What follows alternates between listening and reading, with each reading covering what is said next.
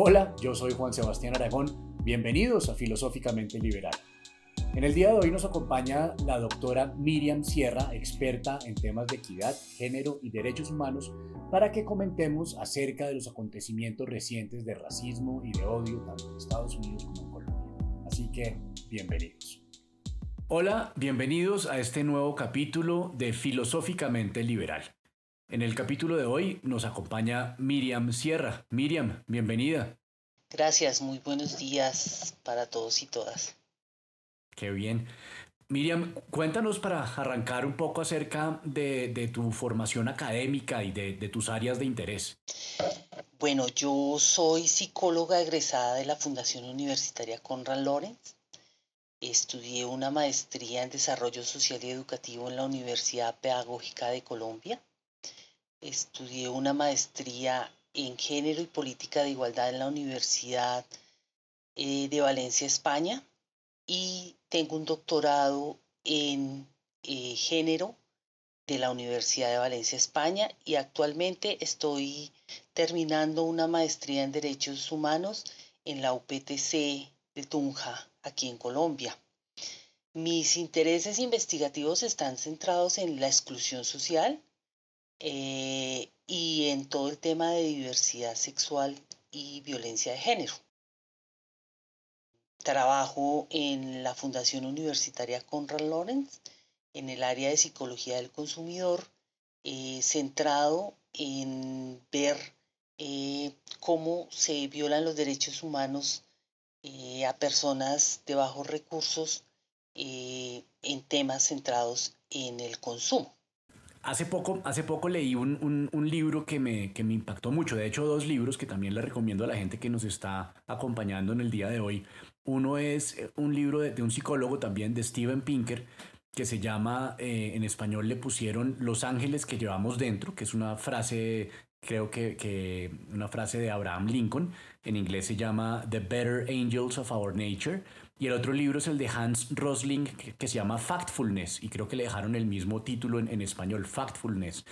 Y ambos libros lo que dicen, basado en evidencia, es que estamos eh, viviendo el, mejor momento de la historia, ¿cierto? Que, todo, contrario a lo que dice el refrán, todo tiempo pasado fue peor y que, y que hemos ido avanzando en, todos los indicadores eh, sociales y económicos, ¿cierto? Eh, pero sin embargo, lo que uno observa en las noticias es que en, dos de los temas que, a ti más te ocupan, eh, que es el de, la exclusión social y el de, la, y el de la violencia sexual, Ambos temas están ocupando las primeras planas de los periódicos hoy en día.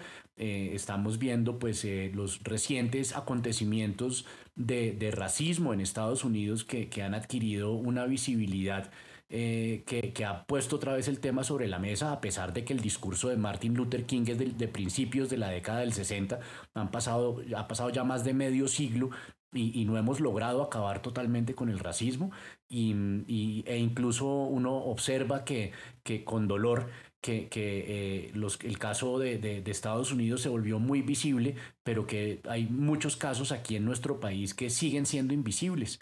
Y en cuanto a la, a la violencia sexual, pues ni qué decir pues todas las, las, denuncias del movimiento Me Too y todo lo que está sucediendo hoy en día.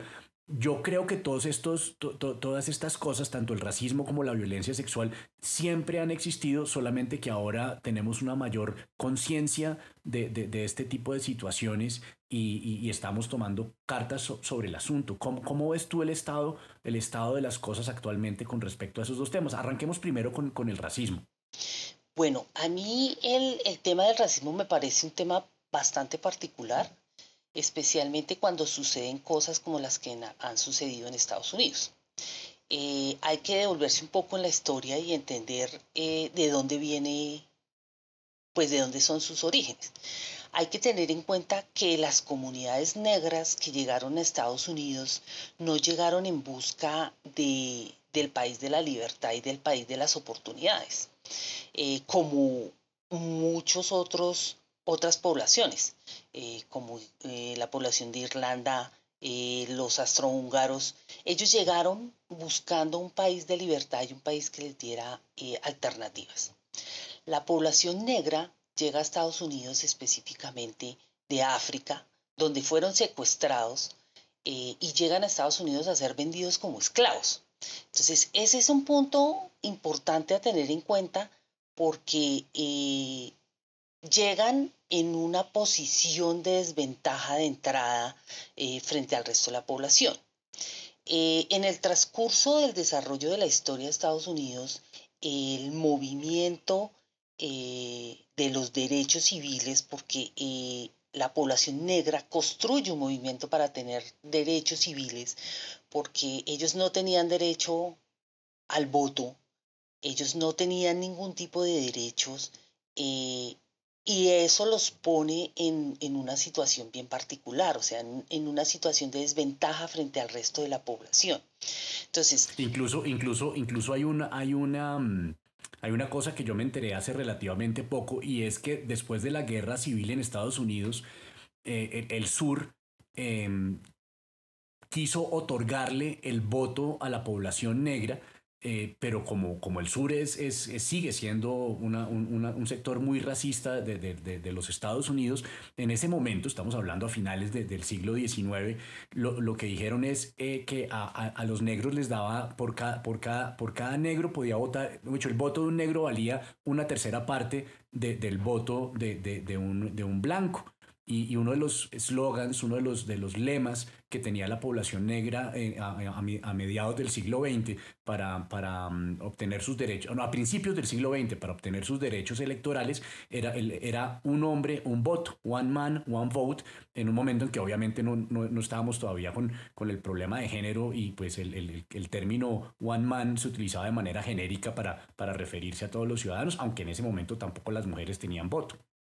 Claro, pero mire, aquí la historia de Estados Unidos muestra que en la guerra de secesión, cuando el sur queda devastado, entra un proceso de, racialización bien importante porque, eh, bueno, primero, eh, los negros no, no, estuvieron muy presentes en, en, la guerra de secesión, en la guerra civil estadounidense.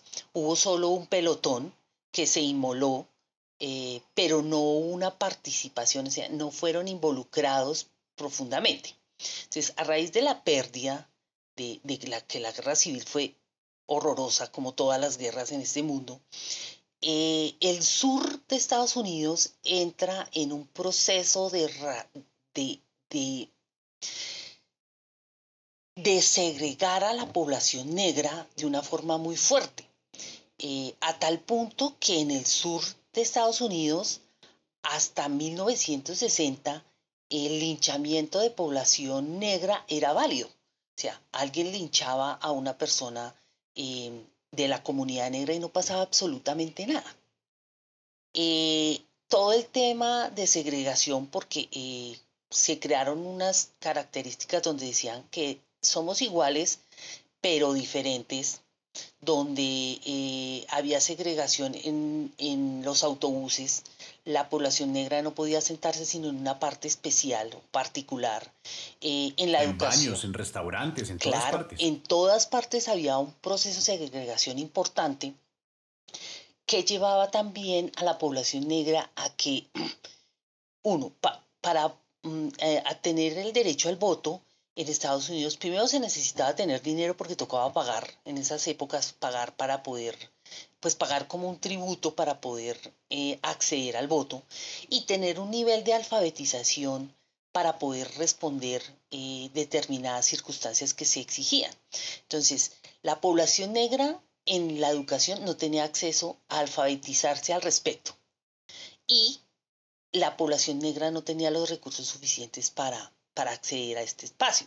Entonces, cuando uno no puede, no tiene el derecho a elegir o a ser elegido, pues las situaciones se ponen muchísimo más difíciles para este tipo de poblaciones porque los que toman las decisiones eh, no las toman pensando en esta comunidad. Entonces, todas estas cosas, o sea, el hecho que ellos no hubieran llegado a Estados Unidos porque quisieron, que desde que llegaron su vida corre peligro hasta, la, hasta el momento porque eh, eso lo demuestra lo que ha pasado últimamente en Estados Unidos. Que les ha tocado pelear todos sus derechos durante todo el tiempo.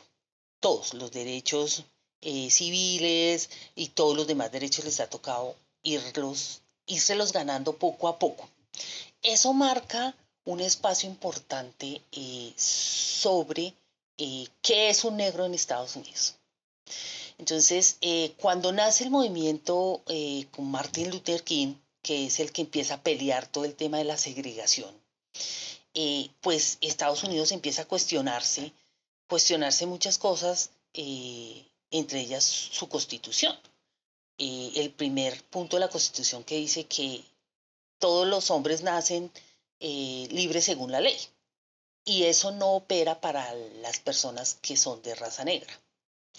Entonces, esto es como una, un doble sentido en el cual eh, la gente se comporta de una forma discriminatoria frente a las personas negras, eh, pero la legislación dice que no, que hay unos derechos y que, que hay unas igualdades. Entonces, eh, cuando vemos, y, repito en 1960, que eso no es tan, tan, tan lejos, todavía se podía linchar, o sea, había permiso para linchar a las personas eh, negras, pues eso dice muchísimo de una comunidad. y al observar las noticias recientes pareciera que todavía se puede. Claro, el asunto es que el tema racial eh, en Estados Unidos es muy fuerte, especialmente con la, con la comunidad negra. Eh, por toda esta historia.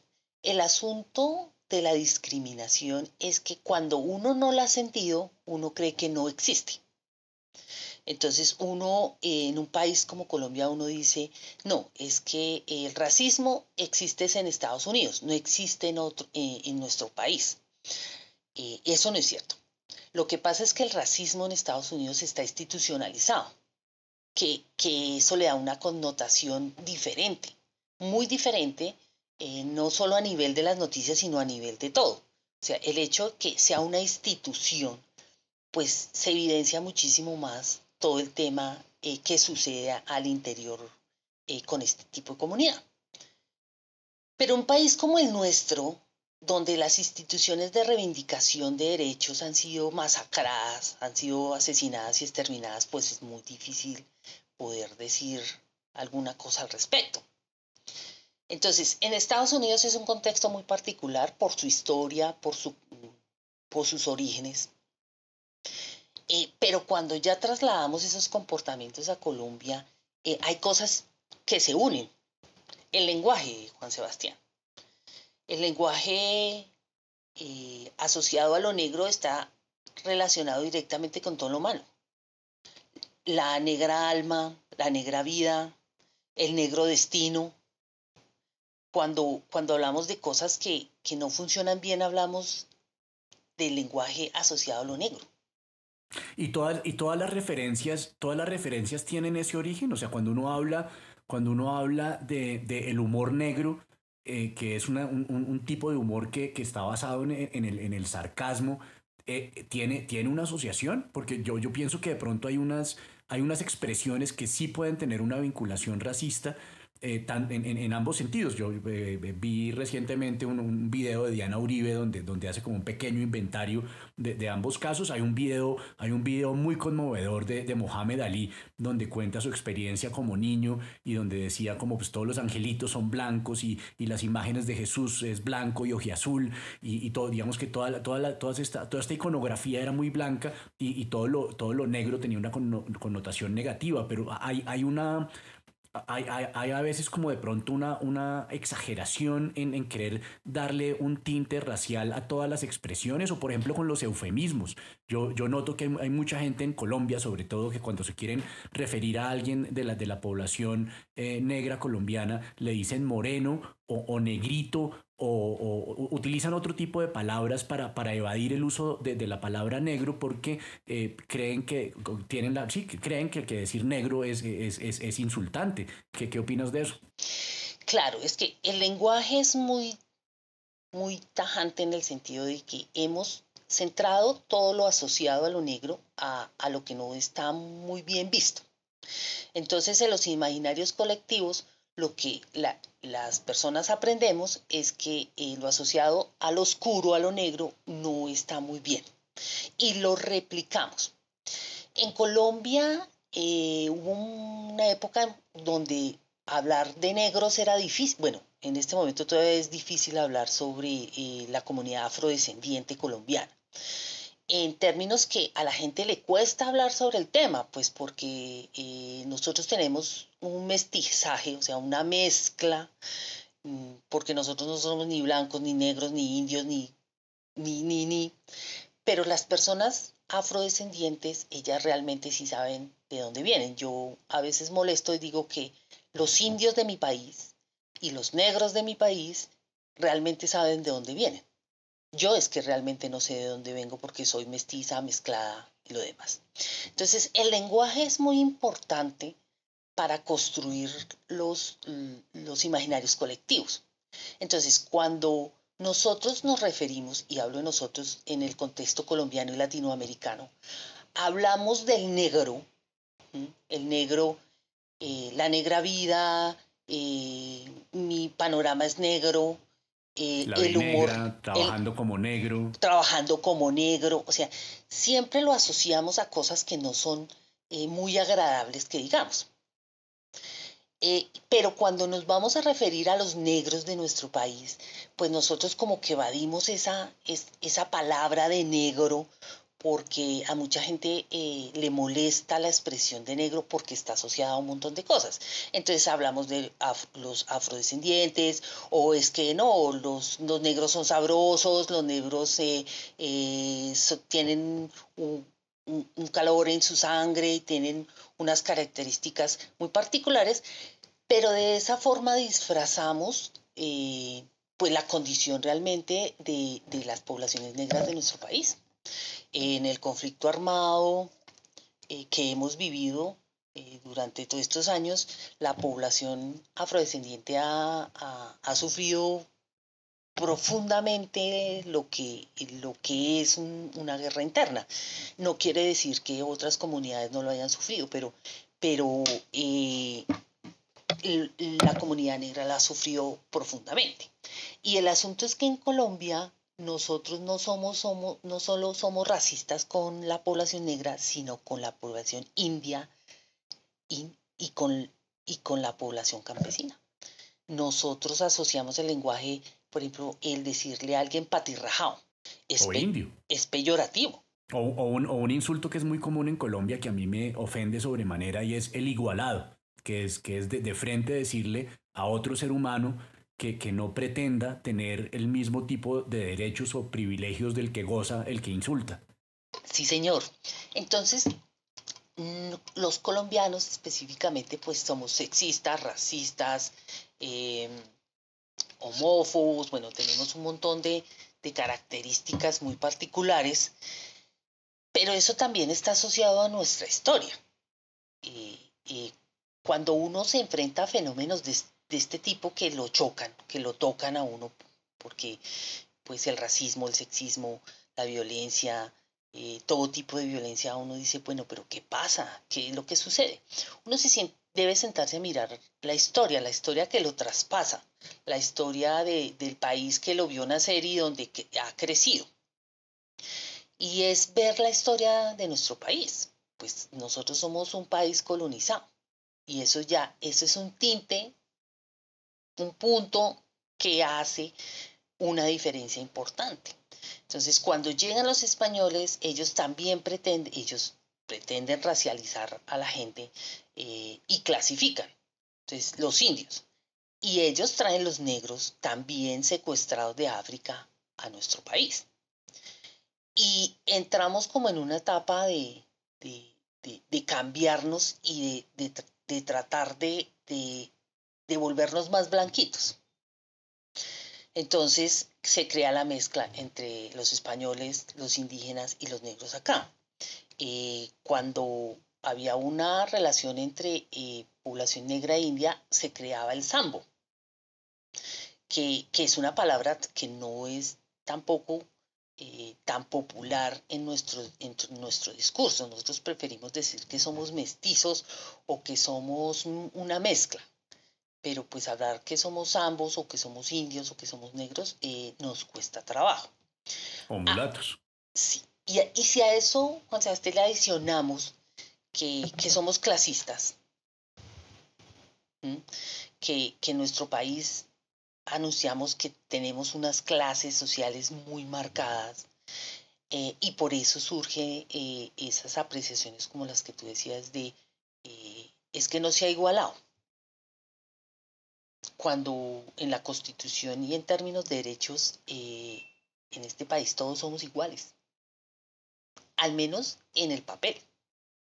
Exacto, pero entonces tanto en Estados Unidos como en Colombia vemos ahí una, una fuerte disonancia cognitiva entre ese contrato social que hemos establecido a través de las leyes y de la Constitución que supuestamente garantizan una igualdad ante la ley y unas tradiciones culturales, históricas, donde generación tras generación le estamos enseñando a nuestros hijos una forma de ver el mundo y de relacionarse con los demás, porque yo estoy convencido de que fenómenos como, como el machismo, como la homofobia, eh, incluso, incluso las, las, creencias religiosas, todo, todo, eso es enseñado, ¿cierto? Todo eso es, todo eso es inducido a los niños desde una, desde una, desde una muy temprana infancia y, puede que muchas veces los padres estemos eh, hablando, estemos verbalizando en contra de, de, del clasismo o del racismo, pero los niños realmente lo que ven es cómo nos relacionamos nosotros con las personas de, las distintas minorías, cómo los tratamos, qué tan representados están en nuestro entorno.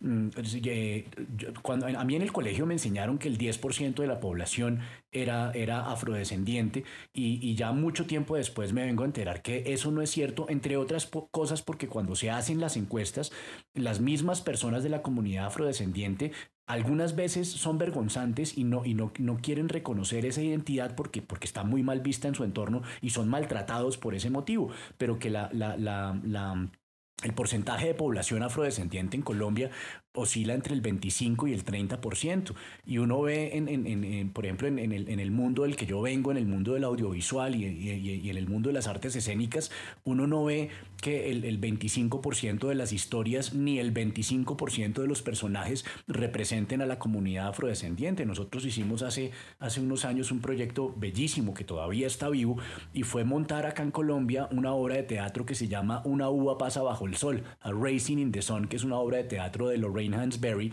que se estrenó en Broadway en el año 1959 y que es tal vez considerada como la obra de teatro afroamericano más importante de la, de la, dramaturgia norteamericana y que yo creo, creo eh, que, que, tal vez es la primera vez que, en, la historia del teatro colombiano se hace un, montaje con, con, estas condiciones técnicas y artísticas que se estrenó en el Teatro Colón en agosto de, 2018, donde eh, la, totalidad de los, de los personajes protagónicos eran para ser interpretados por actores afro. Y, pues eh, eh, nos, hemos tratado como de, de trabajar en, en este sentido y es empezar a darle visibilidad en, distintos aspectos a, la comunidad afro, porque una de las formas de racismo más, más sutil y más violenta al mismo tiempo es invisibilizarlos, ¿no? Claro, y es que no, es en todos los espacios, Juan Sebastián. En la academia, yo hago parte de la academia, eh, las, eh, la población, bueno, uno, la población femenina somos el 000.1%.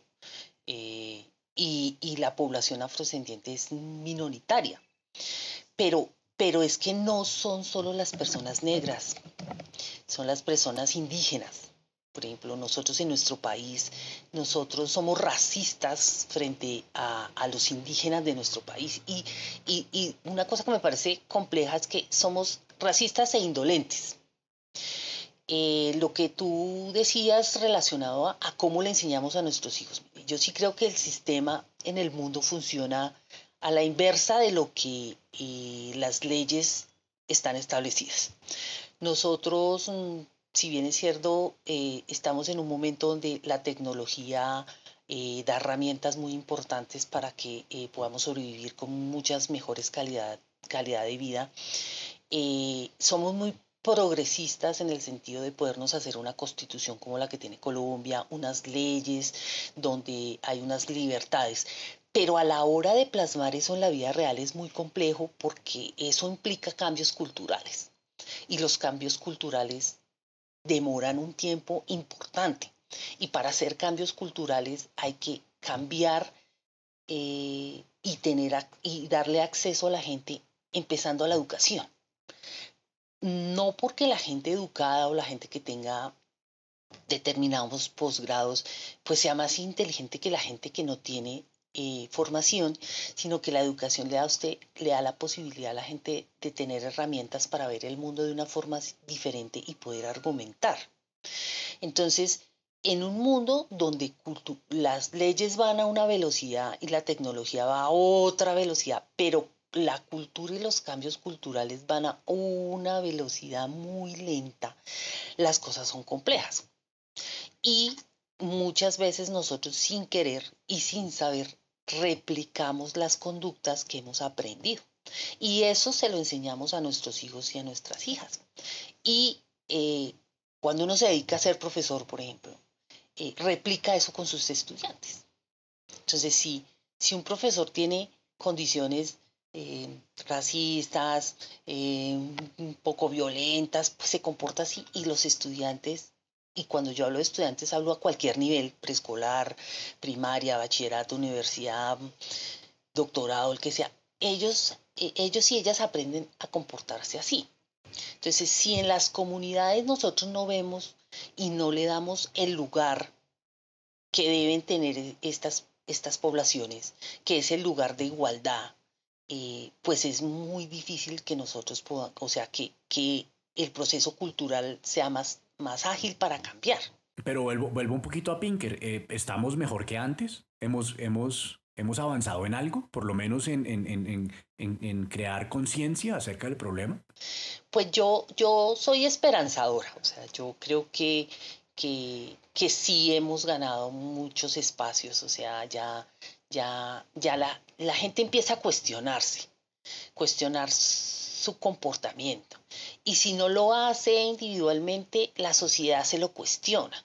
Entonces eso, cuando sale alguien diciendo, y es que usted no sabe quién soy yo, eh, y lo muestran, es cuestionar que, que la cosa no es así, que hacemos parte de una sociedad y que todos eh, eh, en teoría debemos estar en, en, la misma posición en términos de derechos. Ese, usted, ese usted no sabe quién soy yo, es, no es un, un reflejo una evidencia muy fuerte de que entre nosotros hay algunos que legítimamente creen que están por encima de las normas?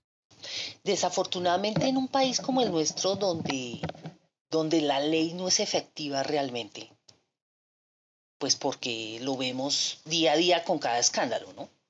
Con, con escándalos de corrupción, con escándalo de, que se dieron Ah, y se, metieron en tu celular y, te grabaron todo lo que tú haces. Eh, en un país donde, donde desafortunadamente el reflejo que ve la sociedad es la impunidad. Eh, cuando matan tantos líderes sociales y, uno percibe que no pasa nada, pues hay gente que en sus imaginarios asume que, que está por encima del bien y del mal y que puede em, hacer lo que quiera. Eh, ese es como un mensaje que se manda eh, eh, a, nuestra, a, nuestra sociedad. Pero ahí es donde yo digo que uno ahí tiene que mirar un poco más de fondo, ¿no? ¿Por qué nuestra sociedad ha llegado a ese punto? Esto que voy a decir suena un poco fuerte, me dicen mis compañeros, pero es que nosotros venimos de una sociedad traqueta, o sea, narca y paraca. Entonces yo, te, voy a compartir una, una, analogía que encontré hace poco, a, ver qué opinas, porque yo crecí en un momento histórico donde en repetidas ocasiones nos han dicho que el cultivo de la planta de coca ha, sido eh, catastrófico para nuestra historia y que ese es el peor cultivo que podemos tener. Y yo creo que hay un cultivo que nos ha hecho mucho más daño y es el cultivo de cafres.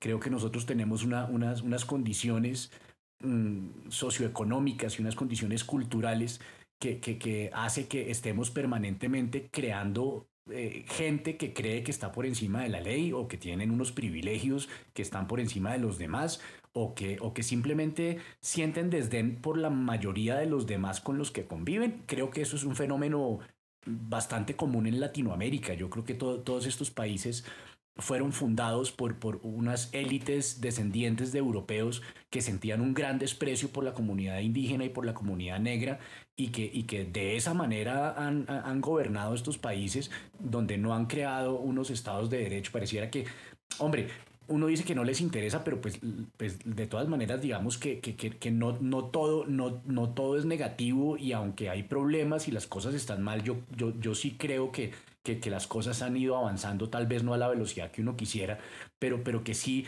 la, la, discusión más importante en este momento en, en, Colombia es cómo replantear ese contrato social y es, y es dejar de ser tan cafres con, con nuestros conciudadanos.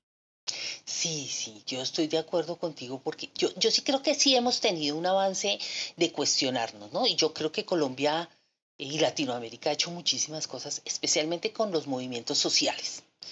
Yo creo que en la agenda política los temas de, eh, de racialidad, de afrodescendencia, de indígenas, de LGTBI, o sea, todos estos temas se han se han puesto sobre la mesa gracias a los movimientos sociales.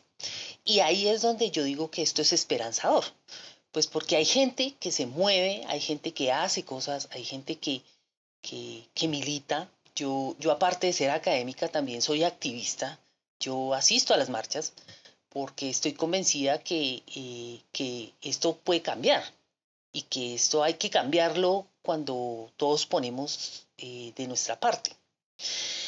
Eh, y, yo sí creo que, que, hay que empezar a desmitificar a estos cafres, como, como tú los llamas, o sea, esta gente que, que se salta las reglas y que, y que no cumple lo que debe cumplir, él no es el vivo, él es el tonto, porque las reglas eh, nos benefician a todas y a todos. Y, y yo creo que eh, tenemos que encaminarnos a eso, a, a entender ese tipo de cosas. Mire, yo pienso que esta situación, por ejemplo, que estamos viviendo en Colombia con la pandemia, nos, nos debe llevar a hacer un proceso de reflexión. No a todo el mundo, porque yo entiendo que eh, los cambios van paulatinos y cada cual va a su ritmo, pero eh, estas circunstancias no pasan porque sí, o sea, no pasan porque sí en el sentido de que pues no estoy hablando que, que alguien sacó el virus para que todos nos contamináramos, no, sino yo sí creo... Aunque hay gente que, que, que, es amante de las teorías de conspiración y creen que, que sí fue de esa manera. Pues mm, yo lo dejo ahí sobre la mesa, pero más allá Ahora hablamos más adelante de, de ese tema de, de, las teorías de conspiración, pero sigue, por favor, qué pena por la interrupción. Tranquilo. Yo sí creo, Juan Sebastián, que esta es una oportunidad. Una oportunidad para pensarse a uno mismo y pensarse en el otro. Porque el asunto es que si yo estoy contaminando, ¿qué contamino a los otros? Si yo no me cuido, si yo como individua no me cuido, pues no voy a poder cuidar a los demás. Y es una alarma porque esta situación ha eclosionado todos los problemas. O sea, todos los problemas que que no son tan visibles o que son medianamente visibles, pues han eclosionado la pobreza, la exclusión social, el maltrato a niños y niñas, el maltrato a mujeres, la violencia. El acceso a la salud. El, acceso a la salud, el acceso a la educación, eh, el acceso a los derechos básicos, a entender que somos un país donde hay gente que tiene mucho y hay gente que no tiene nada, a, a empezar a sacar nuestra solidaridad. Yo pienso que en los momentos en crisis sacan lo mejor y lo peor de los seres humanos, ¿no? Eh, yo intento reflexionar con lo peor y me quedo con lo mejor. Eh, yo pienso que eh, el tema de solidaridad, el tema de, de, de, pensarse el otro, pensarse uno mismo y pensarse el otro, creo que, que este espacio, esto que estamos viviendo, nos debe llevar a reflexionar ese tipo de cosas, o sea, a pensarnos ese tipo de cosas. Porque es que antes uno no veía, por ejemplo, una noticia donde eh, que en el Santa Fe se dejaron morir a una mujer tan sexual. Eh, no aparecían tan fácilmente este tipo de noticias. Eh, por ejemplo, lo que hizo Chucky Town cuando nos hizo caer en cuenta del asesinato de Anderson Arboleda, el chico negro que fue asesinado en el sur del Cauca por la policía. También a manos de la policía. A manos de la policía. Entonces, yo creo que esas cosas nos tienen que cuestionar también a nosotros como población, ¿no? No solo quedarnos volviendo a Estados Unidos a ver que allá, allá ellos son los que son racistas, ¿no? Los de el muro para allá son los que son racistas, nosotros no. Eh, yo creo que esto nos tiene que cuestionar para, para ponernos a pensar y, darnos la posibilidad de ponernos otras gafas. Tienes pero es que hay un punto muy importante. Yo estaba pensando en estos días y es el policía que se le arrodilló en la nuca a George Floyd durante nueve minutos hasta que lo mató. Ese policía no es, no, no, no, puede que no sea un psicópata, puede que no sea una persona enferma. Es una persona que ha sido criada con una información que lo hace ser de esa manera, al igual que miles de personas allá y acá. Entonces, eso me recuerda una, una conferencia que, que nos dio una vez Corpo Visionarios, donde hablaba de cómo el ser humano está regulado por tres conjuntos de normas, ¿cierto? Entonces hablaba del primer conjunto de normas, son las normas legales, que está manifestada en, leyes, en decretos, etcétera, y que si uno no cumple con esas reglas, pues entonces va desde, desde el llamado a atención, la contravención, la multa, perder la libertad, etcétera, todo lo que está dentro del marco legal. Eh, luego hablaba un conjunto de, reglas, digamos, como éticas y morales que están expresadas a través de, las religiones, de las distintas eh, tradiciones, de la filosofía, y que no cumplir con esas normas tiene el sentimiento de culpa o el pecado, eh, las penitencias, etc.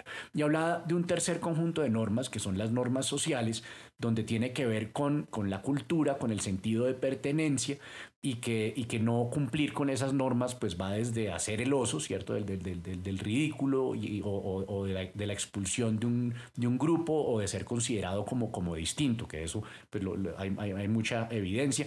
Y citaba un ejemplo que me pareció muy singular, decía, hay una norma social que no está escrita en ningún código, que no se necesita ningún policía para que la haga cumplir y todo el mundo la, inmensa mayoría de la gente lo cumple a cabalidad y, y, y, en términos generales, pues la gente tiene que estar o muy tostada o en unas circunstancias muy particulares para incumplir esa norma y es vestirse. ¿Cierto? Uno ve que hasta, hasta los habitantes de calle, teniendo tantas carencias, logran, logran vestirse y no suelen andar por la, por la calle desnudos.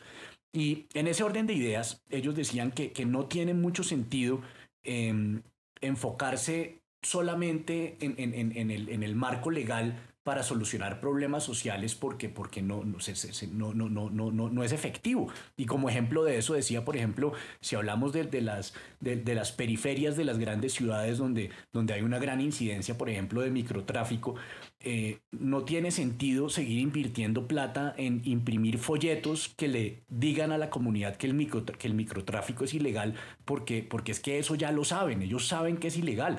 El problema es que en sus condiciones socioeconómicas ese tipo de actividades son socialmente aceptadas, ¿cierto? El, el, el gran poder que te puede dar el, el dinero y, y, el estar armado en una situación de esos, pues es altamente deseable en esa comunidad. Y entonces lo que tenemos que atacar es, como decías tú, es, el, el, la aceptación de ese tipo de conductas.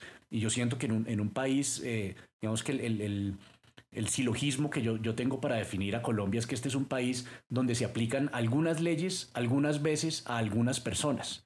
Y, y en, ese, en ese marco de incertidumbre, yo creo que, que, ese sistema lo que incentiva es que cada persona trate de, de defenderse como puede y, y, ese defenderse como puede es fácilmente eh, traducible a, a, convertirse en un vivo, a querer pasar primero en la fila o, o querer apropiarse de unos recursos públicos o, o, que, o generalmente establecer unas, unas relaciones entre seres humanos donde yo veo cómo puedo sacar una ventaja de mi relación con los demás en, en lugar de cooperar. Y, y, eso pues me parece que es una muy mala idea porque rompe, rompe el tejido social y rompe la confianza que necesitamos para poder trabajar unidos. Entonces, en, ese sentido, desde la psicología y desde tu experiencia, mmm, una de tus investigaciones muy interesantes era el de, el de cómo, cómo hacer que la gente pueda hacer una reevaluación eh, emocional antes de tomar decisiones, eh, que me gustaría que nos hablaras un poco de, de, esa, de esa investigación y de sus resultados para ver cómo ¿Qué, ¿Qué, tipo de decisiones podemos tomar en este momento para tomarnos en serio esta problemática y tratar de llegar a soluciones efectivas en, en, el, en el, plazo más corto posible? Sí. Bueno, eh, varias cosas. Una, es que yo sí estoy totalmente de acuerdo que hay que trabajar con la sociedad, con la población en términos generales, eh, población civil y no civil, eh, para cambiar eh, su comportamiento.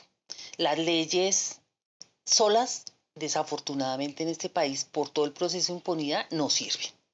Hay que hacer un proceso pedagógico bien profundo y desde cuando la gente es pequeña. hay que enseñarle a la gente a lo muy contrario a lo que le enseña a uno la academia, que es a, trabajar individualmente, hay que enseñarle a la gente a trabajar en cooperación. Eh, los movimientos sociales nos han demostrado que el trabajo cooperativo eh, tiene muchísimo más impacto y es mucho más funcional que el trabajo individual. Eh, esas son tareas que tenemos pendientes.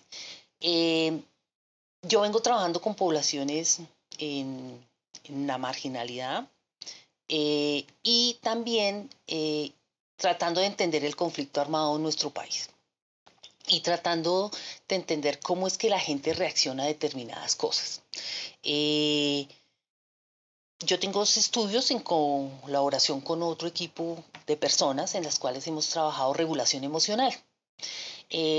sacamos un artículo inicial con el plebiscito eh, lo hicimos con estudiantes universitarios eh, de diferentes universidades y de diferentes estratos sociales y diferentes condiciones, eh, donde hemos venido identificando que cuando usted tiene información de lo que va a suceder, su comportamiento es diferente.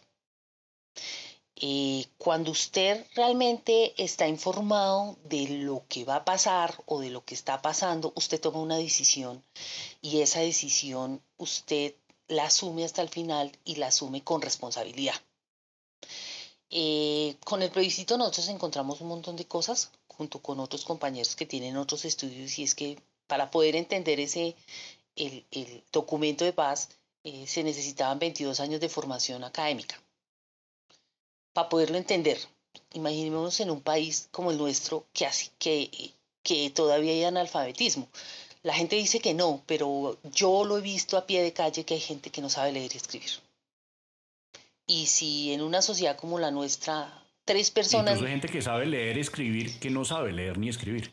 Y hay gente que estuvo en un proceso formativo, entre comillas, que no sabe ni leer ni escribir.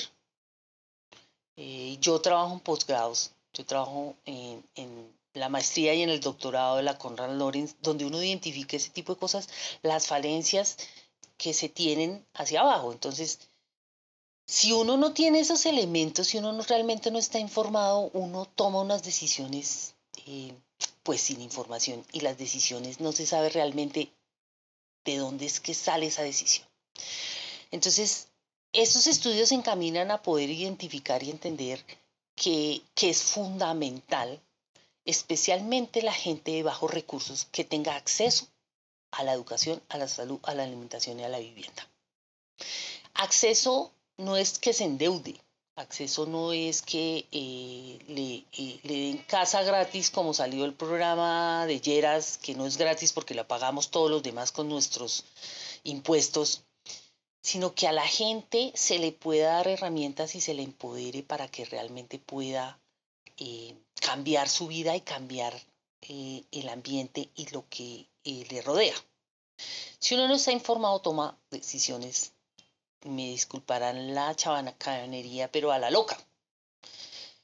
y eso es lo que nos sucede a la población colombiana. Y otra cosa importante es que las fuentes de información no necesariamente son las verídicas, porque desafortunadamente pues somos un país donde el monopolio de la comunicación es bien importante y donde pues la comunicación se maneja dependiendo las necesidades de los dueños de los que manejan la comunicación. Entonces, eso lleva a que uno se entere de ciertas cosas, pero de otras no. Y como mi interés tampoco es enterarme de todo, eh, pues la cosa se complica. Entonces, yo sí creo que, que, un punto importante es que hay que trabajar en la educación. Tenemos que trabajar fuertemente en la educación eh, en este país para que aprendamos a tomar decisiones informadas. No importa que se nos salga la emoción. En consumidor sabemos que hay unas variables que llaman los heurísticos, que hacen que nosotros tomemos las decisiones no necesariamente racionalmente. Pero yo no hablo de, de, tomar decisiones racionales, sino informadas. O sea, que realmente, que si uno va a una urna a votar por X o Y, uno sepa cuál es medianamente el programa que tiene la persona por la cual yo voy a votar. Que si yo le voy a pegar a un policía, yo sepa realmente y medianamente por qué le voy a pegar al policía y cuáles son mis, qué es lo que me va a pasar. Que si un policía mata a una persona, sepa realmente qué es lo que le va a pasar. Y que eso pase. El problema es que como esas cosas no pasan, ahí es donde se complejiza el asunto.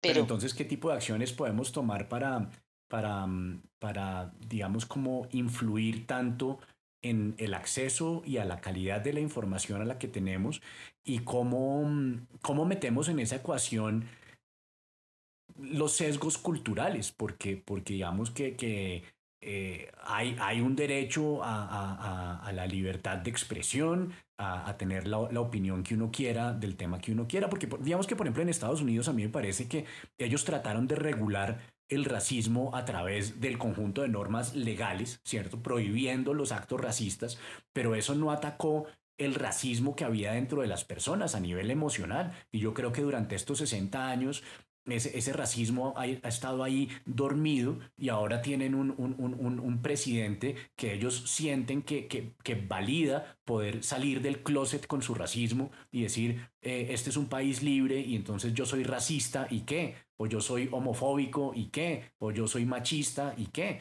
Entonces, ¿qué, ¿cómo, hasta, hasta, dónde, hasta dónde llega esa, esa libertad o qué tan conveniente puede ser esa libertad de pensamiento y cómo podemos hacer reflexionar a la gente para, para, para que cambien su postura emocional y, su, y la forma en la, que, en la que obran.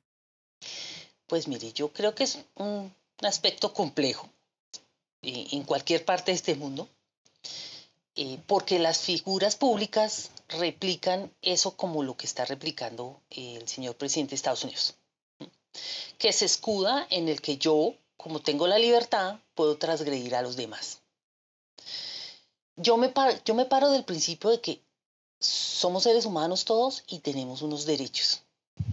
Y yo la invitación que le hago es a las figuras de autoridad, a que realmente sean figuras de autoridad y le enseñen y, demuestren ese tipo de cosas. Que sean honestas, que sean personas eh, que no transgredan a los demás, eh, que le enseñen a los otros y a las otras a que que trabajemos con nuestras comunidades y cuando yo hablo con nuestras comunidades, nuestra comunidad más cercana es nuestra familia.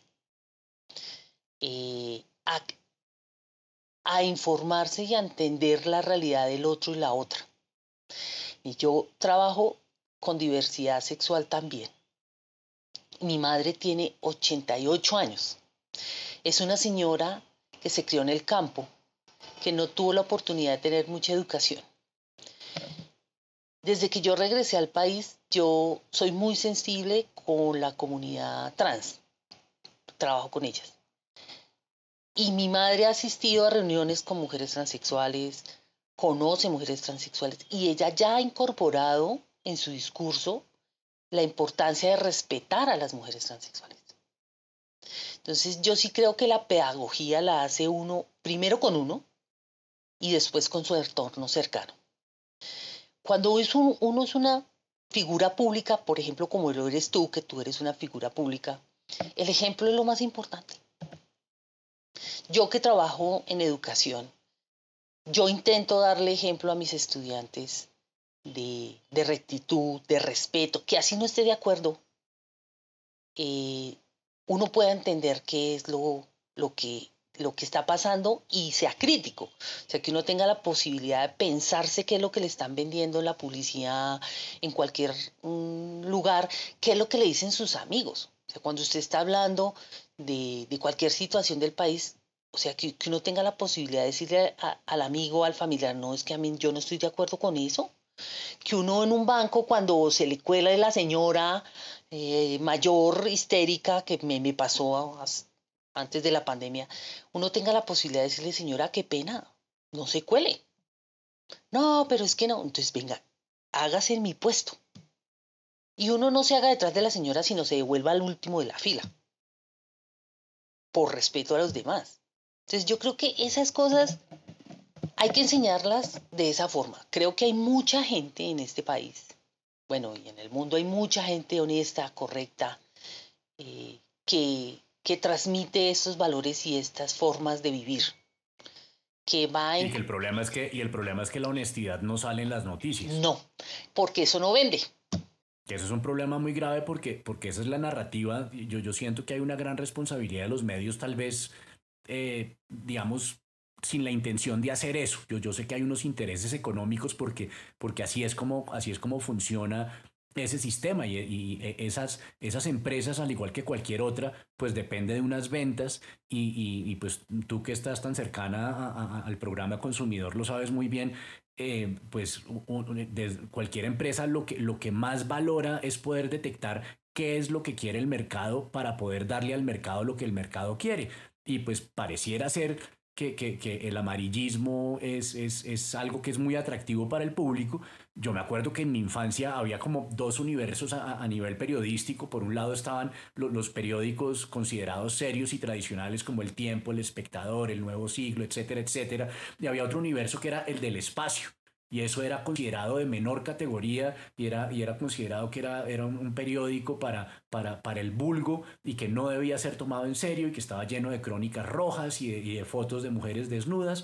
Y, hoy en día lo que uno nota es que tal vez el periodismo serio ha, disminuido y, y, lo que representaba el periodismo del espacio se ha tomado todo lo demás. Entonces uno, ve como que, que, ahora se volvió el, el, espacio, el espacio TV.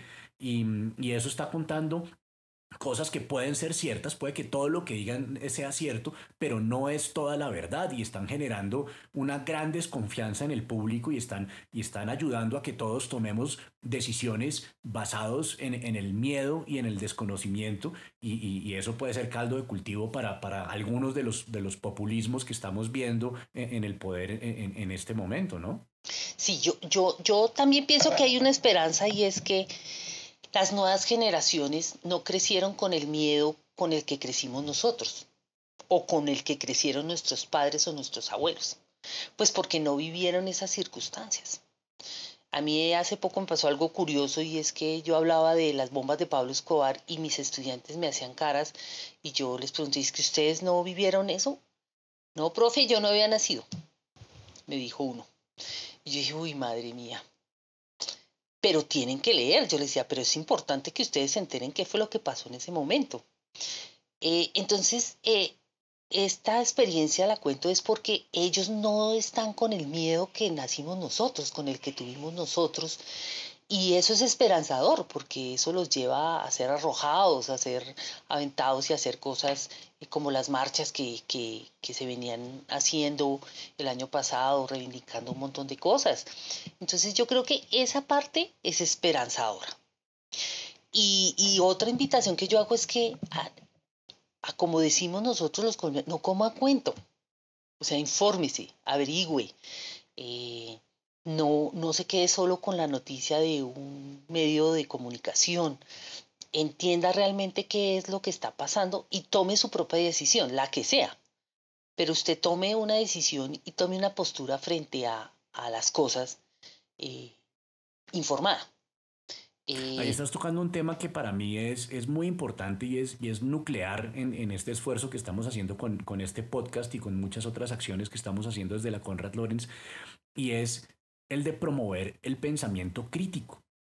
Que, que yo te quiero preguntar si eso tú sientes que está metido dentro del sistema educativo, tanto a nivel de primaria, secundaria como en educación superior, para, para, que, para que cada uno de nosotros pueda, como tú lo dices, contrastar la información, tratar de, de, de, de acceder al, a la mayor cantidad de fuentes posible Ojalá, ojalá con posiciones contradictorias para ver qué es lo que se está diciendo desde distintas orillas y, poder, y poder tomar mis decisiones de, con, la mejor información posible. Pero, pero, pero eh, yo cuando oigo las discusiones en, los medios digitales y, y en, los programas de televisión y, e incluso en, persona, lo, lo, que, lo que veo es que la mayoría de nosotros lo que estamos tratando de hacer es de demostrarle a los, a los demás que tenemos la razón, pero no, no, no, no, nos estamos, no nos estamos oyendo ni nos estamos permitiendo cuestionar las cosas en las que creemos para ver si de pronto estamos equivocados, porque evidencia de que hemos estado equivocados en el pasado es, es muy abundante y las posibilidades de que estemos equivocados en cosas en este momento, pues también es muy grande y somos nosotros los primeros interesados en detectar en qué estamos equivocados y en cómo corregirlo. Pues yo, bueno, hay una cosa importante y es que desafortunadamente en nuestro país no todo el mundo tiene acceso a la educación, ¿no? a ninguna ni, de preescolar en adelante. Entonces ahí ya tenemos una falla súper importante. Pero yo sí creo que, que, ¿De qué tamaño es ese problema? ¿Cuánta gente hoy en día, hoy en, en, 2020, cuánta gente no tiene acceso a la educación?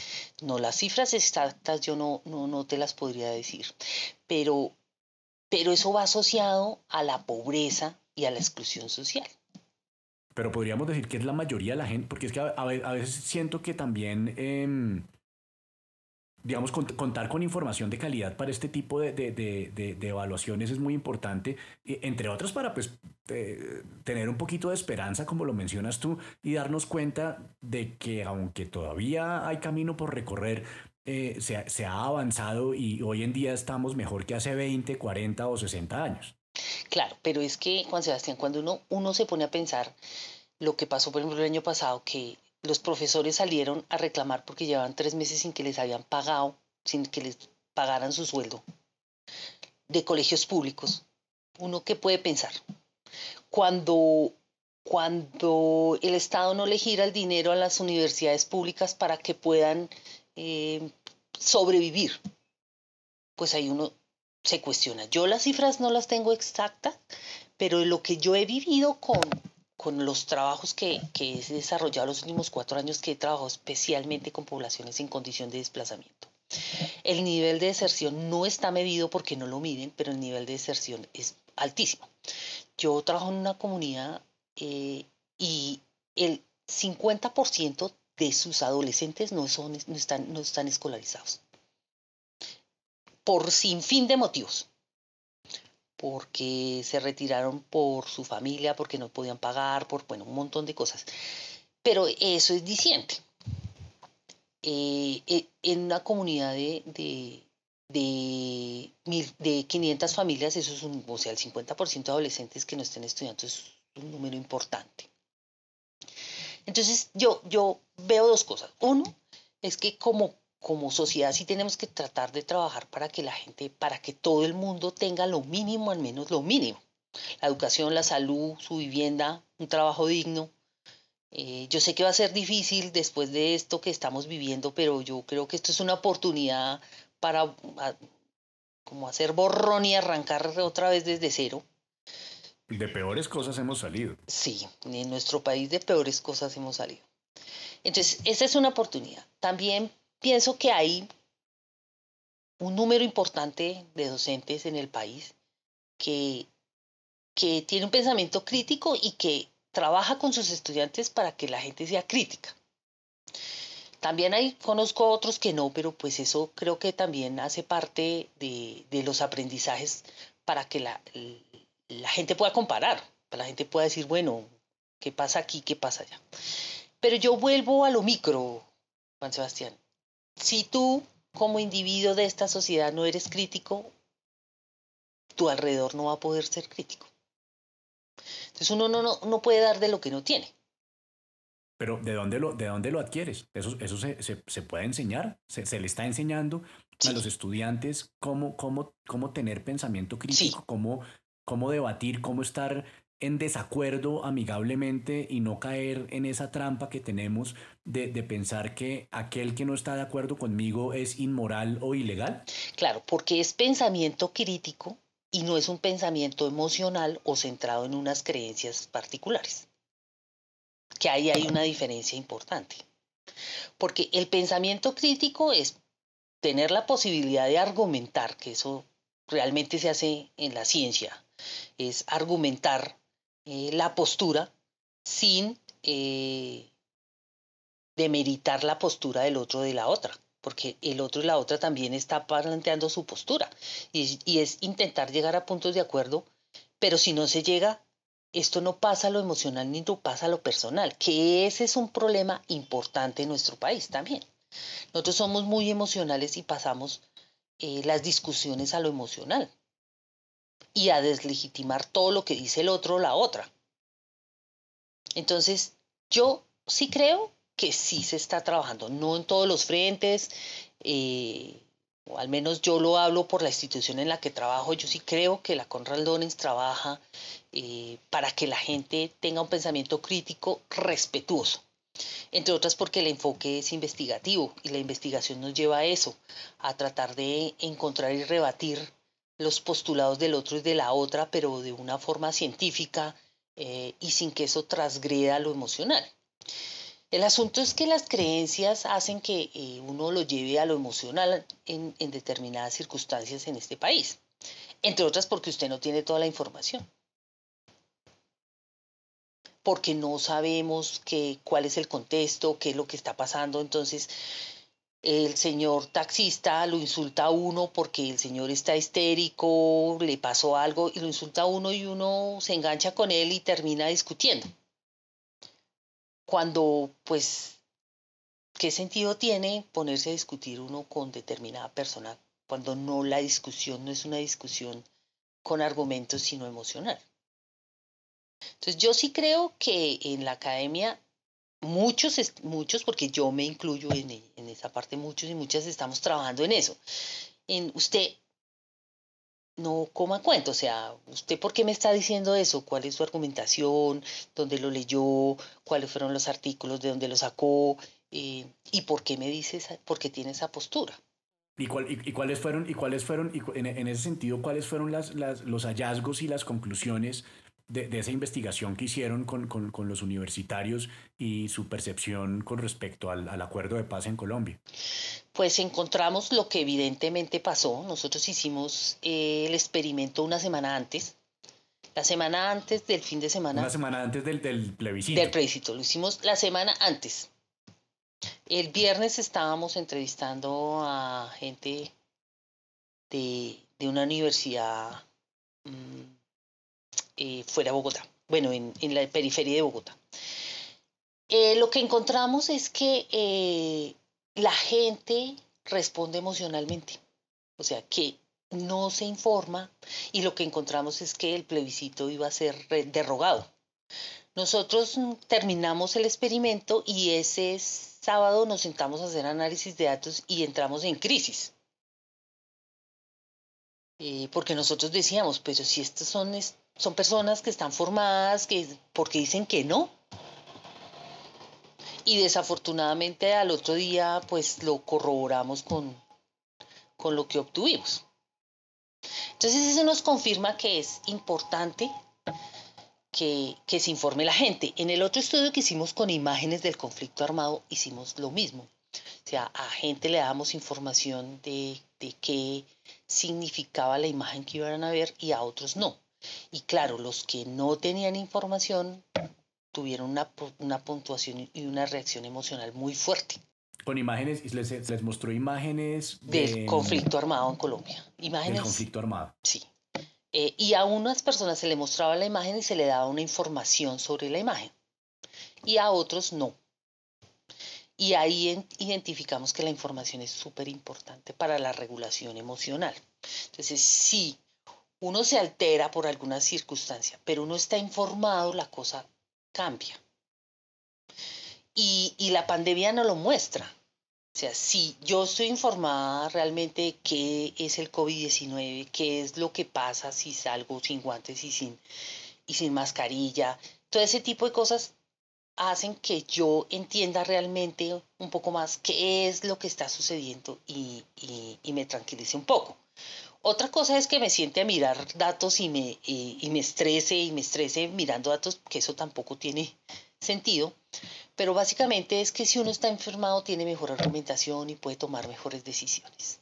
Y parte, y parte, parte de esa información también tiene que ver con hacer una, una pedagogía acerca de cómo funciona el, el, el, pensamiento científico, el método científico, porque también lo que ve uno en este momento es que como este es un problema tan nuevo y del cual estamos descubriendo la información a medida, a medida que lo estamos viviendo, también hay gente que tiene la percepción de que como un estudio contradice a otro, entonces la ciencia no es válida y la ciencia hay que, hay que, hay que digamos, descartarla porque, porque se están contradiciendo y entonces nadie, nadie tiene la, la verdad absoluta.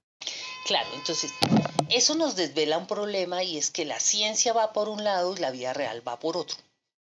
Entonces, uno trabaja en ciencia, publica en revistas eh, súper importantes, pero eso no lo leen sino tres o cuatro gatos. Entonces, ¿dónde queda el resto de la población que se debería enterar de esa información? Yo soy crítica con, los lineamientos de las instituciones que regulan eh, todo el sistema científico en nuestro país, pero algo que les uno es que intentan luchar porque uno haga apropiación del conocimiento. Para mí, hacer investigación solo para el artículo no es, la investigación no se termina ahí. La investigación... Ayúdame, a definirle a, a, la, gente que nos está oyendo en este momento, ¿qué quiere decir apropiación del conocimiento? Entonces, uno hace una investigación, hace su artículo, lo publica en una revista y ahí quedó. Pero, pero para las personas que trabajamos en lo empírico y trabajamos con comunidades, ¿cómo le devolvemos esa información a la comunidad? Eso es apropiación del conocimiento. ¿Cómo hacemos que esa información que se obtuvo de todo un proceso científico riguroso, porque pues, en investigación requiere un montón de cosas, pero cómo devolvemos esa información para que el resto de la gente se entere? Eso es apropiación del conocimiento. Yo creo que eh, las, la ciencia, la comunidad científica se ha centrado exclusivamente en el artículo y no está haciendo lo otro. O sea, lo que se ha ido encontrando, irlo mostrando. Por ejemplo, no, no estoy de acuerdo con que estén trabajando en unas vacunas y no estén contando en qué van. Eh, que le estén contando al resto de la gente. O sea, que Alemania está diciendo, mire, no encontramos, no nos sirve, no nos ha funcionado esto, que Estados Unidos diga eso. Claro, yo entiendo que hay de, de fondo hay una parte económica, pero la apropiación social del conocimiento es eso, es devolverle a las comunidades, devolverle a la población la información que usted encuentra después de un proceso súper riguroso. Porque no vamos a pretender que todas las personas tengan acceso a esa información de artículos o que entiendan el lenguaje que se maneja en términos académicos en un artículo.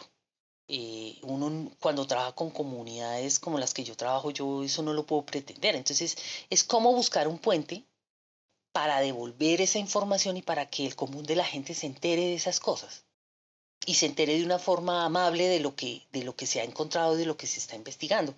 Yo, yo llevo pensándome eso varios años porque sí creo que el tema de la apropiación de, del conocimiento es súper importante para que la gente se informe y empiece a cambiar sus percepciones de muchas cosas.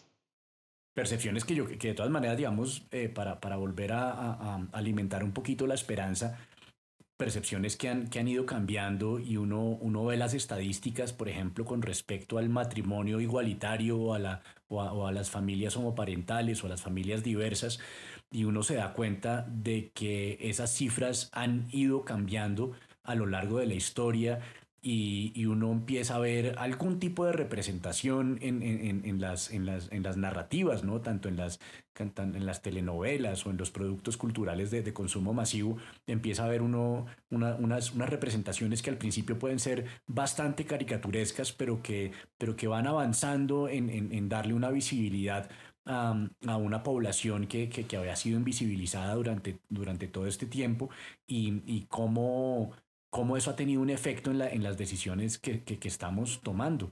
Eso, eso también se está haciendo desde la academia, me imagino.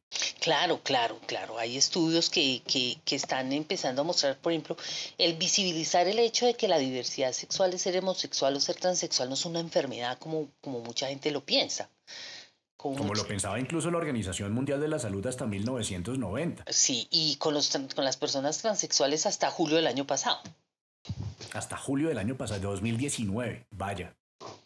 Con las personas trans. Entonces, es, es como esa información científica pasarla a una información común para que la gente se empiece a dar cuenta que, por ejemplo, eso, que la diversidad sexual de una persona diversa no es una persona enferma. Entonces, ¿cómo uno traspasa esa información? A mí eso me parece súper importante porque ahí hay dos cosas que, que confluyen mucho en nuestra conversación, Juan Sebastián. Una es la información, o sea, usted cómo aprende esa información y no se deja convencer de otros que la cosa no es así y cómo esa información que usted quiere hace que su comportamiento se transforme y cambie los procesos culturales en los cuales usted está sumergido. Entonces es como una, es toda una cadena. Entonces yo sí creo que una tarea que tenemos pendiente los científicos y las científicas es, es poder hacer apropiación del conocimiento para hacer cambios culturales, para poder evidenciar cosas. Y otra cosa que también me parece muy importante es que hay que estudiar esas poblaciones que nadie estudia. O sea, no centrarse en lo que es taquillero, como digo yo, sino poder estudiar esos fenómenos que no se estudian. Entonces, por ejemplo, ¿cómo, cómo son los comportamientos racistas de los colombianos y las colombianas? Eso sería un estudio muy interesante de hacer para poder desvelar qué es lo que nosotros hacemos que, que transgrede al otro y a la otra por cualquier condición, porque es negro, porque es indígena, porque es campesino, campesina, porque es pobre, entre comillas, o porque es de bajos recursos, o porque vive en, un barrio que está catalogado de determinada condición. Y es cuáles son los comportamientos para poder, para poder montar planes para cambiarlos. Incluso, por ejemplo, en el tema de, delitos sexuales, mm, que lo hablábamos también con, con Pablo Vallejo en, en, el, en el otro episodio, es cómo muchas sociedades han tratado de, de, mitigar o de resolver el problema de la violencia sexual a través del sistema penal, aumentando las penas. Y quiero preguntarte, ¿tú qué opinas de esa solución? Pues mira, en un país como el nuestro, donde, donde, donde el sistema penal es una cosa bien complicada, que no es para todo el mundo, o sea, no para todo el mundo, no todo el mundo tiene eh, la obligación de cumplir las mismas penas. Eh, yo creo que esa es una alternativa, pero realmente la alternativa está centrada en la educación. Porque yo, por ejemplo, yo le pregunto a mis estudiantes, a nosotras, a las mujeres en, en, Colombia nos enseñan a cuidarnos para que no nos violen. y no salga con esa blusa, cuidado con esa falda, eh, no llegue tan tarde, coja cuidado con el, el determinado transporte, me avisa, ¿sí? Pero a los hombres, y, y disculpen esta apreciación que yo hago es de mi conocimiento o de mi desconocimiento, a los hombres no les, no les enseñan a no violar a las, a las mujeres. A los hombres en la adolescencia no le, ningún familiar le dice, oiga, es que usted no puede violar a una niña o no puede violar a un niño. Entonces, si nosotros no trabajamos desde ahí, la cosa pues es más compleja. Y cuando validamos determinadas cosas, cuando validamos que la violaron porque llevaba una falda, porque estaba tomada, porque, porque, porque, porque, eh, pues ahí estamos mm, como desvirtuando realmente la postura de, las personas. Entonces yo sí creo que, que como sociedad tenemos que trabajar en, en el respeto al otro y a la otra. O sea, yo sí creo que que esa es la base realmente de una convivencia sana y real de una sociedad.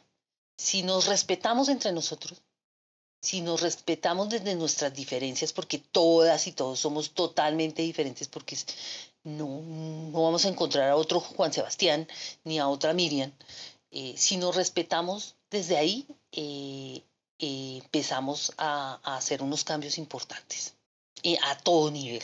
Y, eso lo podemos hacer desde, desde, la, desde la educación y desde las, desde las narrativas, ¿no? Claro, claro. Entonces, desde, desde lo que tú proyectas con los, a los demás como individuo, en las aulas de clase mostrando que, que, que, todas y todos somos diferentes y que eso no, no hay problema.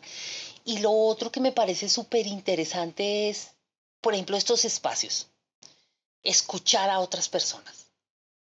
Escuchar lo que piensan, lo que están haciendo.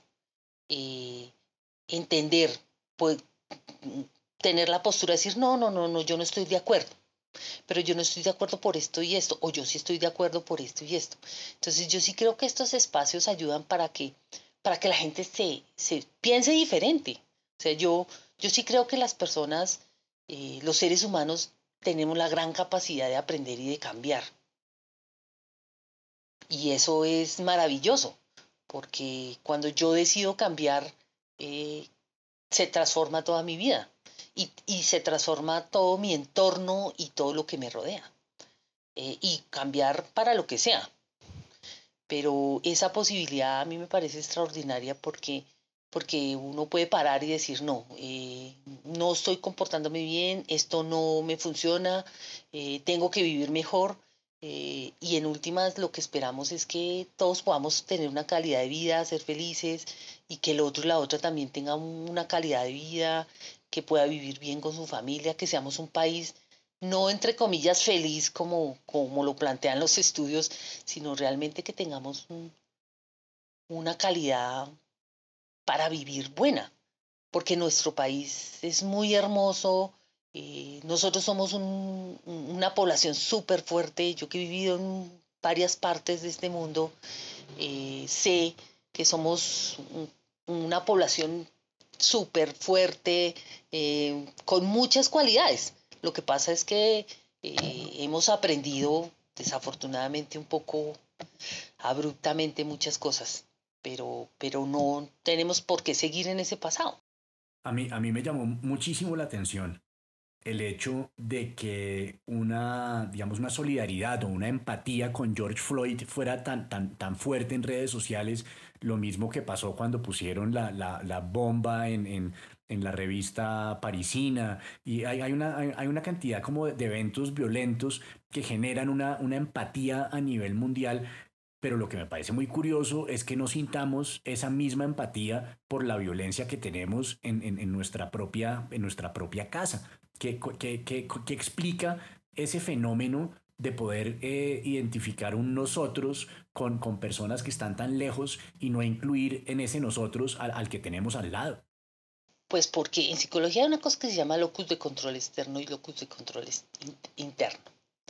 Porque es más fácil ver el mal, de, el dolor ajeno en el otro que en nosotros mismos.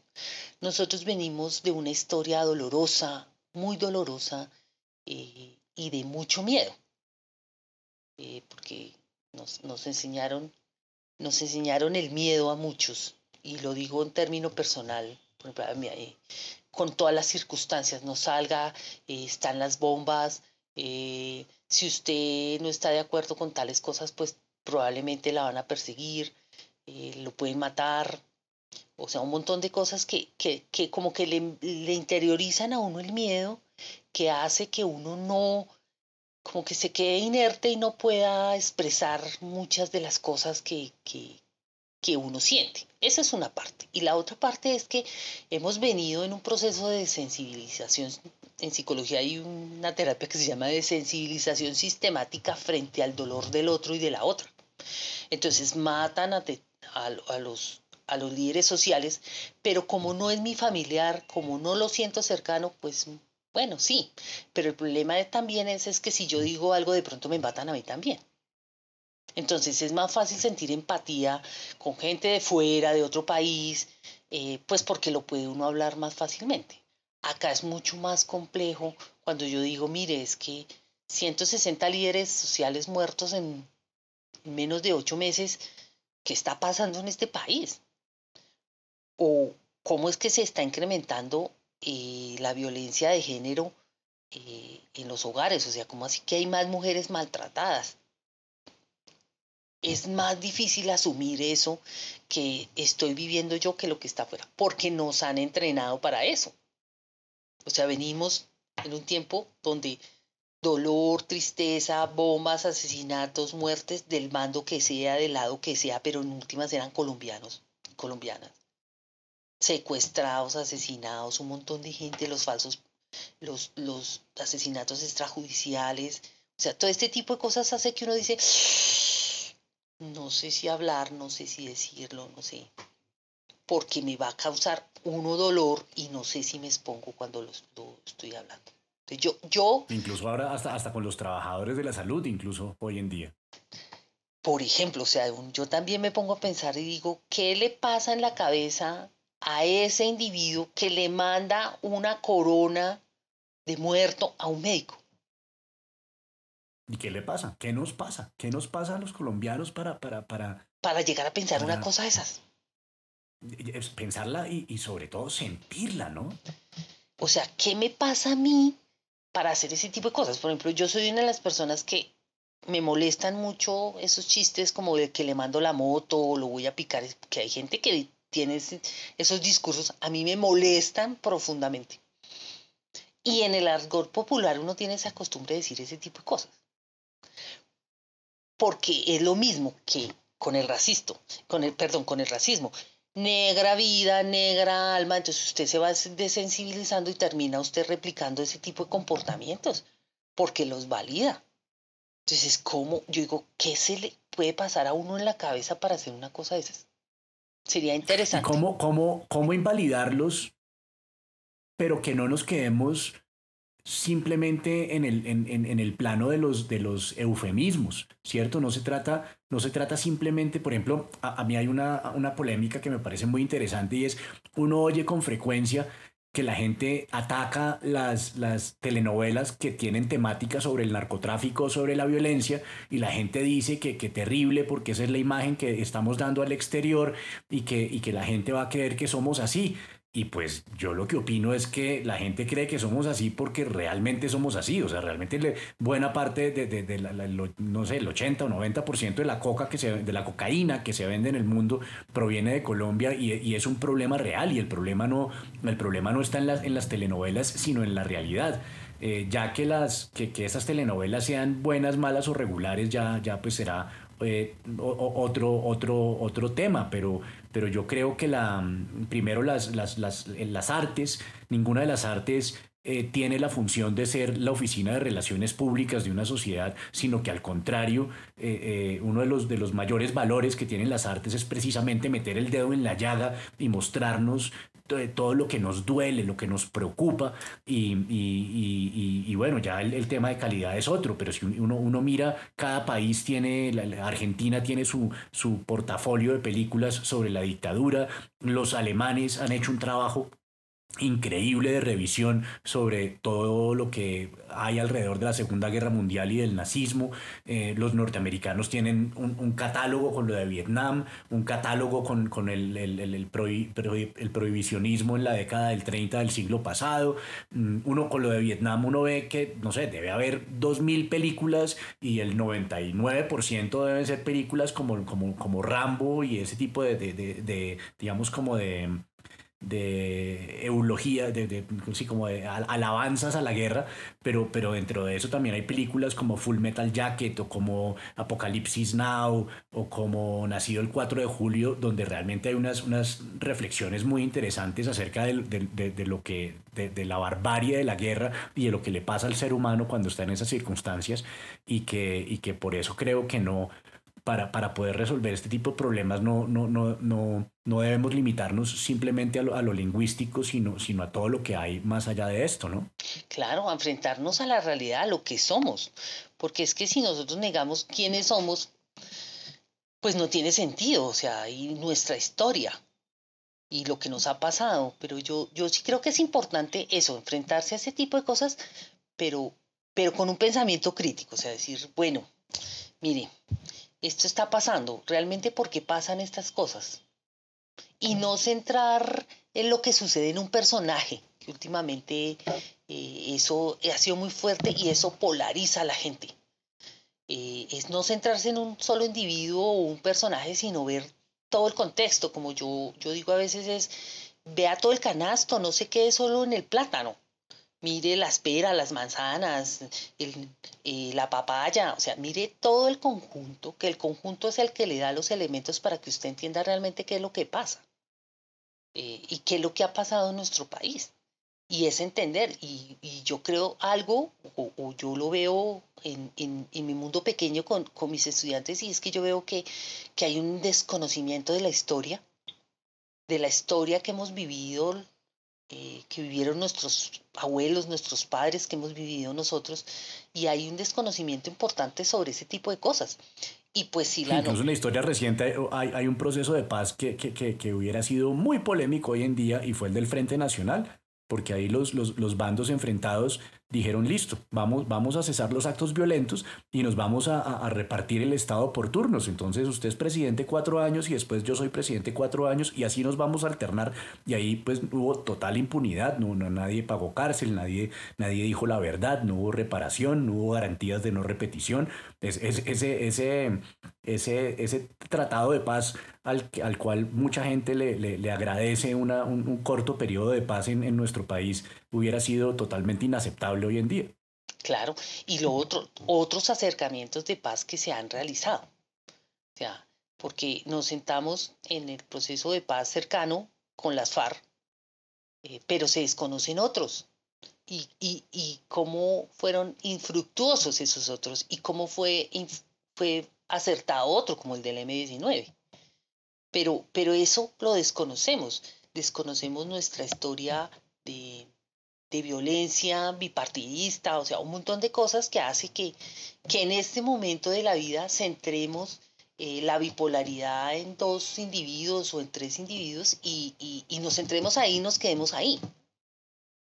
Cuando no entendemos ni no conocemos nuestra historia. Entonces yo sí creo que ahí, ahí hay un trabajo importante de pensamiento crítico, de entender quién es usted en el país que vive, eh, la historia del país, y, lo digo en términos generales, sea usted ingeniero de sistemas, sea eh, psicóloga, psicólogo, eh, sea médica, médica, sí, en la profesión que usted esté, así usted sea la señora em, que muy amablemente y por un dinero ahí le limpia a uno la casa, todos deberíamos saber la historia de nuestro país, o sea, saber qué es lo que ha pasado saber de dónde venimos y, por qué estamos así en este momento.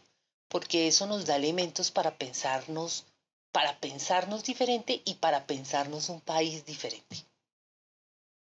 Esperanzador. Yo, yo insisto, yo sí creo que muchos me podrán decir ilusa, pero, pero yo sí creo que, que en nuestro país hay todo por hacer y, y, tenemos todo el material para hacerlo, o sea, tenemos a los seres humanos para hacer las cosas y tenemos todos los problemas que hay que solucionar.